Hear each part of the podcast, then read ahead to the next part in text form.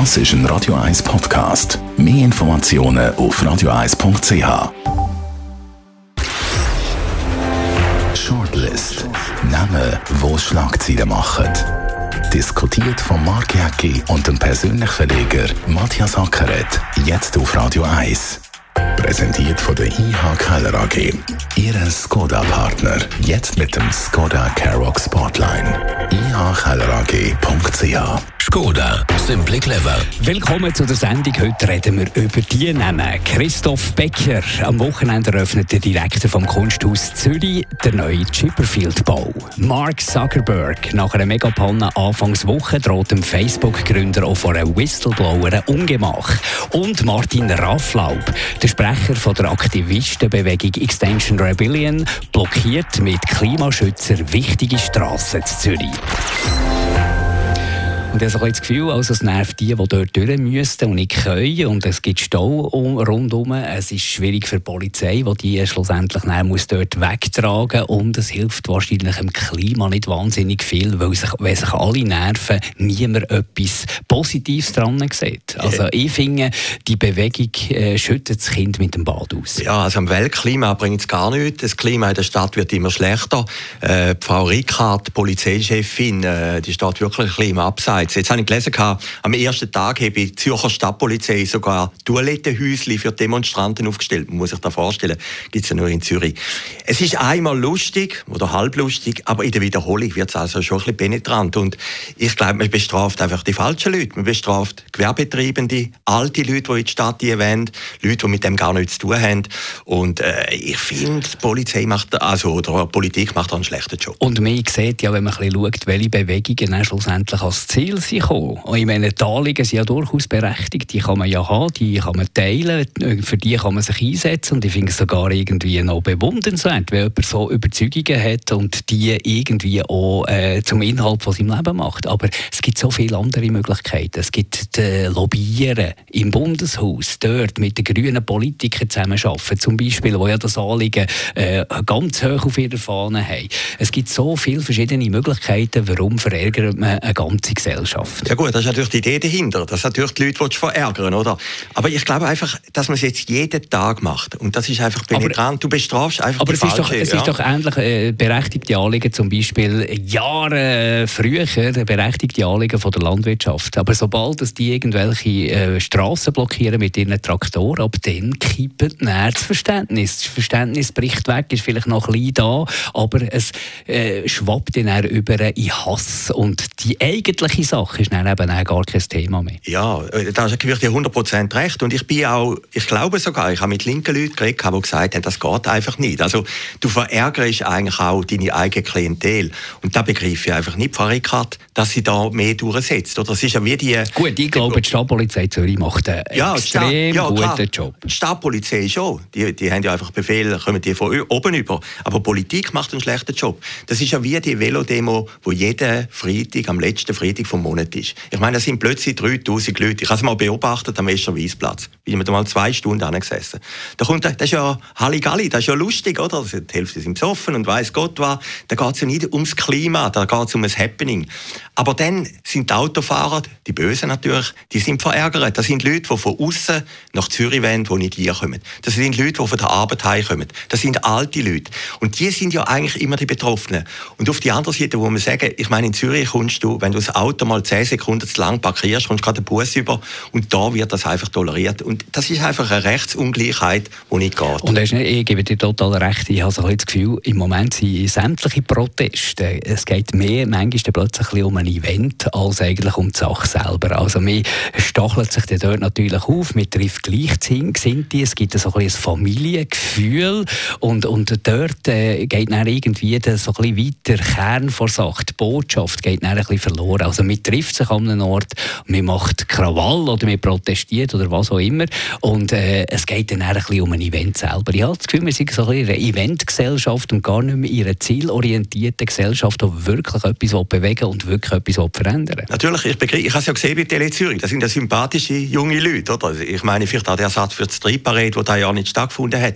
Aber es geht einfach nicht in einer Stadt jeden Tag die Straße blockieren. Mit dem ganzen Velozeug. Ich meine, das sind einfach, ich sage es ein bisschen pointiert, die urbanen Freiheitsstreichler in der Stadt, oder, wo da äh, Woche für Woche irgendwie äh, den öffentlichen Raum beanspruchen. Und einmal mag es originell sein, aber in der Wiederholung. Und ich finde halt Politik, jetzt gerade Frau Rickard, wo ja aus dem grünen Lager kommt, sie hat natürlich einen anderen Auftrag. Sie muss ja schauen, dass die Stadt irgendwo durch funktioniert, oder? Und, und den muss man durchsetzen. Und die armen Sicher sind natürlich Polizisten. Meine, äh, ein Polizist muss ja schauen, dass irgendwie ein Gesetz eingehalten wird. Aber Sie machen es ja taktisch ja. clever. Gestern ja. haben, Sie, haben Sie schon im Hauptbahnhof ja, die, die Protestbewegung ja, abgefangen und isoliert und dann dort äh, ist gar nicht erst grosse, grosse Blockaden entstanden. Also Sie machen ja das eigentlich taktisch noch clever. Mit, ah, so mit Augenmaß. Und dann siehst du natürlich du den Aktivisten nicht unbedingt da. ist ja nicht auf der Stirn angeschrieben, ich bin Klimaaktivist und ich gehe jetzt irgendeinen neuralgischen Punkt besetzen, dass dort die Autos nicht durchfahren können. Gut, mit der Zeit kennst du es ja. Nein, ich kann mir ja vorstellen, ich hätte das auch lustig gefunden vor 20 Jahren. Da gibt es so ein Happening-Gefühl, äh, man ist unter Gleichgesinnten, es passiert etwas, oder? Aber wenn man in Zürich, und das ist meine Kritik, und ich glaube, ich kann das auch sagen, wenn ich jetzt relativ lange da wohne und da Steuern zahle, in, in, Zürich vergisst man immer auch, dass es Leute gibt, sage es jetzt auch nochmal pointiert, die arbeiten, oder Kleingewerbler, die von Punkt A zum Punkt B müssen, oder? Und, und die behinderst du einfach ihrer Arbeit und das darf einfach nicht sein. Und, und dann gibt es natürlich auch die Rechtsungleichheit, dass äh, Demos, die im, sage jetzt mal, in der politischen Gefälligkeit sind, die haben alle Recht und andere, die nicht in der politischen Gefälligkeit sind, die werden dann verhindert. Und, und das ist einfach Und der schweizerische Dialog findet nicht mehr statt. Nein. Nicht nur jetzt in dieser Protestbewegung, sondern grundsätzlich sich. Also die Polen, die, die äh, radikalisieren sich immer wie mehr und es ist einfach nur noch ein Gegeneinander und nicht mehr ein Miteinander, die Suche nach gemeinsamen Lösungen und Kompromissen und dann einen Weg, den man einschlagen kann. Das wird total verunmöglicht, weil es eben nicht nur noch um einen Krieg, in Anführungs- und Schlusszeichen Ja, geht. ich meine, der Stadtrat Wolf, den ich ja wirklich einen originellen Typ finde, äh, ich meine, wenn er plötzlich vom Tele Zürich dort steht und Sympathie hat, ich weiß nicht, ob das der Sache förderlich ist. Auf die einen Seite ist er ein Privatmensch, der eine private Meinung hat. Auf die andere Seite gehört er natürlich der Regierung an. Und, und es ist aber am Schluss einfach auch ein bisschen der Job von der Regierung, so unoriginell es tönt, dass einfach die Stadt irgendwie sauber kann aufrechterhalten werden. Und das ist natürlich in der vierten oder fünften Wiederholung einfach nicht mehr möglich. Und, und darum finde ich es einfach, ja, als Rickard würde ich sagen, vielleicht bin ich am falschen Ort. Das kann es ja geben. Ich bin auch manchmal am falschen Ort gewesen. Dann musst du halt irgendwie den Job wechseln. Arge Bedrängnis ist unser zweiter Name, wo wir darüber diskutieren. Der Mark Zuckerberg, der Gründer von Facebook, eine Megapanne. Mittlerweile gehört ja Instagram dazu, gehört WhatsApp dazu, wo wir alle zusammen damit kommunizieren. Ist schon lange in Kritik grundsätzlich. Stichwort Datenschutz, Stichwort Datenleck. Dann hat es eine Megapanne gegeben und jetzt vor, dem, vor, vor der Behörde, die einen Whistleblower aussagt und den ganzen Konzern massiv belastet. Also langsam ist die Krake Facebook so ein, ein Problem geworden. Ja, ist noch interessant. Also Facebook ist alles ein bisschen zusammengekommen. Es gibt ja den Satz, Murphy's Law, oder? Wenn etwas schlecht läuft, läuft alles schlecht. Das war spannend. Gewesen.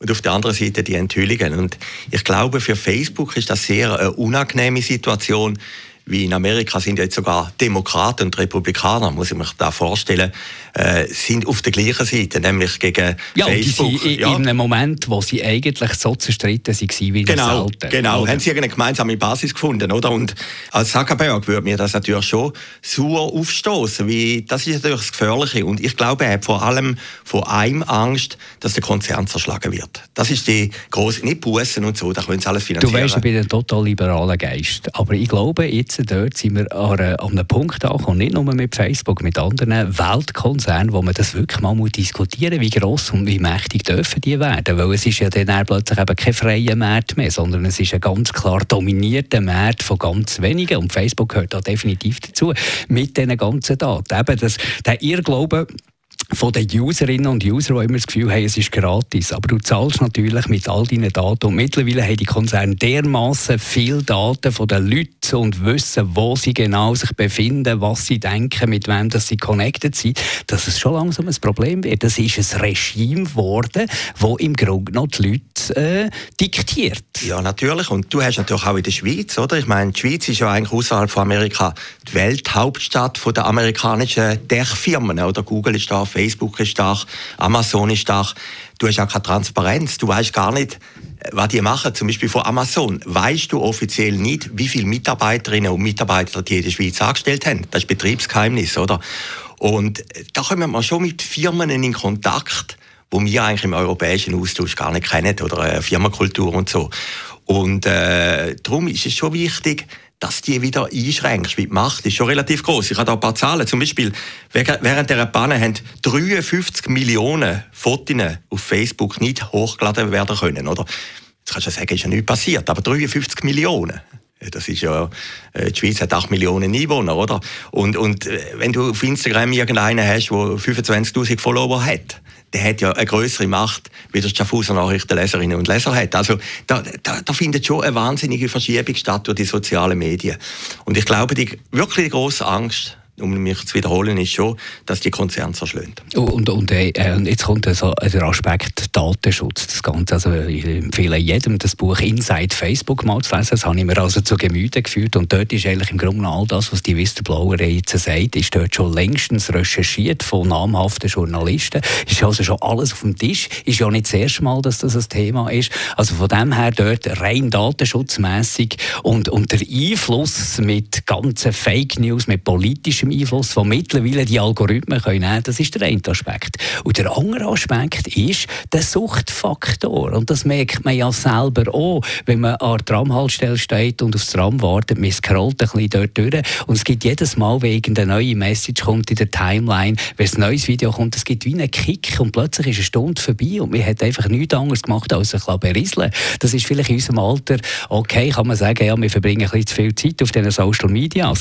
Aber für junge Leute, für Schülerinnen und Schüler, wo ich sehe es bei meiner Tochter, wo man muss zwingen, mal ein Buch in die Hand zu nehmen, weil das Berieseln natürlich viel einfacher ist, kommt eben der Gesundheitsfaktor für die Psyche kommt eben auch dazu und der ist meiner Meinung nach noch ein bisschen zu wenig diskutiert. Ja, nein, wir beide sind ja auch ein bisschen Opfer, einfach auf tieferem Niveau. Wir schauen ja immer, wer mehr Instagram-Follower hat. Ja, oder? absolut. Aber, es ist, aber nein, äh, ich meine, wir profitieren, es ist ja ein bisschen Krux von der ganzen Geschichte, wir profitieren ja alle, wir, wir sind ja alle auf Facebook. Wir ja, aber wir profitieren ja eben eben nicht unbedingt. Ja, ja. Wir haben das Gefühl, wir profitieren. Wir haben das Gefühl, oder? Und, und der Suchtfaktor ist natürlich sehr groß. Und neurologisch ist ja, ja das nachgewiesen. Also jedes Mal, wenn du auf, äh, wir können ja was anderes nehmen, wir können irgendwie Snapchat nehmen oder wir können irgendwie TikTok nehmen. Jedes Mal, wenn du irgendein Video kommst, überkommst, gibt es einen Kick, gibt es ein Glücksgefühl. Und dann willst du das Nächste und brauchst immer mehr. Und die Zeit verrinnt. Und vor allem, was ich dort ein schwieriger Faktor bin, du bist selber nicht mehr kreativ. Du bist nicht mehr gezwungen, gezwungen zu denken, du bist nicht mehr gezwungen, selber Lösungen zu suchen, sondern du konsumierst einfach einfach nur.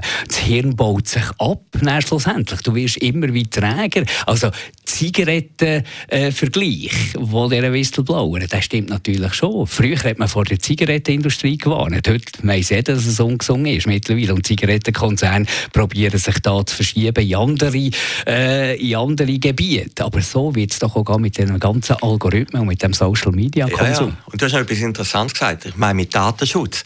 Wenn du jetzt siehst, was alles steht auf Facebook oder auf Instagram, ich meine, da entblößt sich ja praktisch jeder, gibt es innerste Preis. Du kannst ja äh, Leute folgen, äh, da triffst du plötzlich jemanden auf der Straße, ist ja interessant, du sagst, aber letzte Woche bist du in Ibiza gewesen, vorletzte Woche in Paris.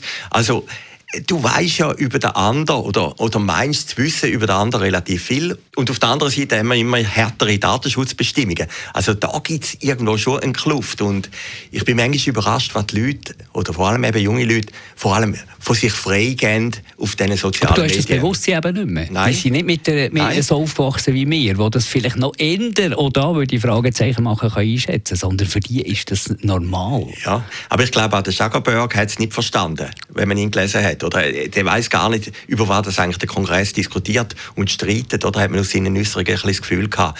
Er ist eigentlich davon ausgegangen, er bringe, und da hat er ja am Anfang auch, er bringe der Welt etwas. Die Welt komme näher zusammen, man kann kommunizieren miteinander. Und das ja, ist ja der, der Grundgedanke war wahrscheinlich ein Hehrer. Gewesen, ist eigentlich so ein Hehrer gewesen, das war ein edler Gedanke. Gewesen, aber wie es halt immer ist bei hehren Gedanken, irgendwann kippt es in eine andere Richtung. Und, und der Facebook ist natürlich heute einfach eine Weltmacht. Oder? Und ich glaube, das einzige Mittel ist, und da muss der Staat halt dann schon eingreifen, ist das Zerschlafen dieser Konzerne. Gehen wir noch zu unserem letzten Namen, Christoph Becker. Das ist der Direktor vom Kunsthaus Zürich. Tritt, glaube nächstes Jahr, Ende nächstes Jahr zurück. Jetzt wird der Chipperfield-Bau wird jetzt gross eröffnet an diesem Wochenende. Und da habe ich schon noch ein bisschen gestaunt. In der Republik eine heftige Kritik. Dort ist es ein bisschen mehr gegen die Architektur gegangen von dem Chipperfield-Bau. Sie sind nicht warm, sie sind nicht äh, einladend, sie sind einfach ein Klotz.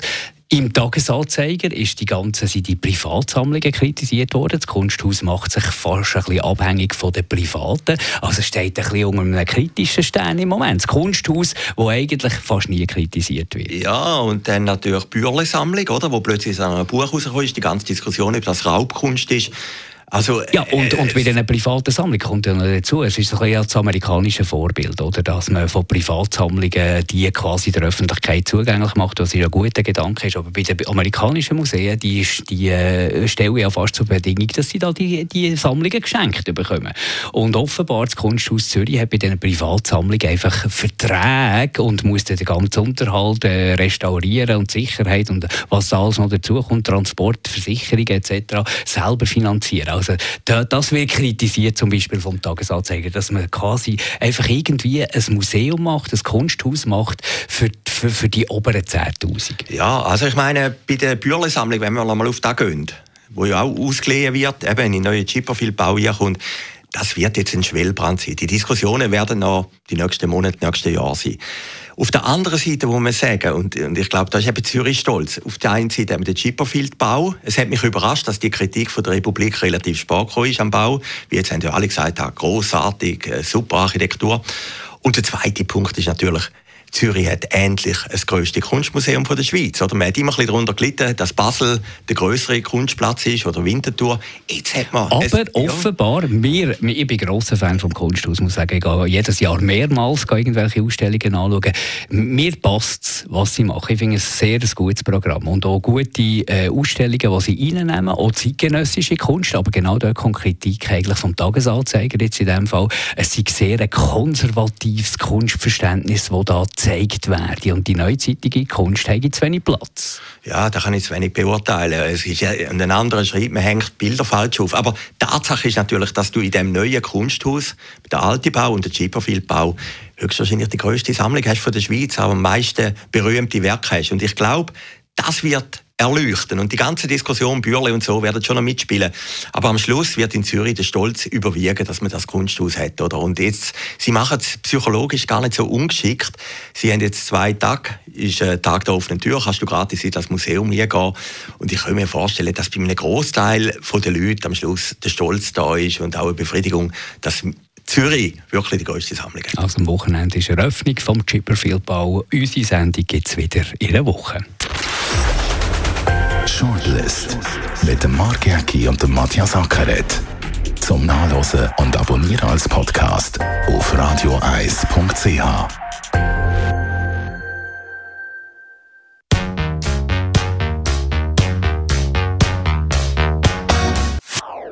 Das ist ein Radio 1 Podcast. Mehr Informationen auf radioeis.ch.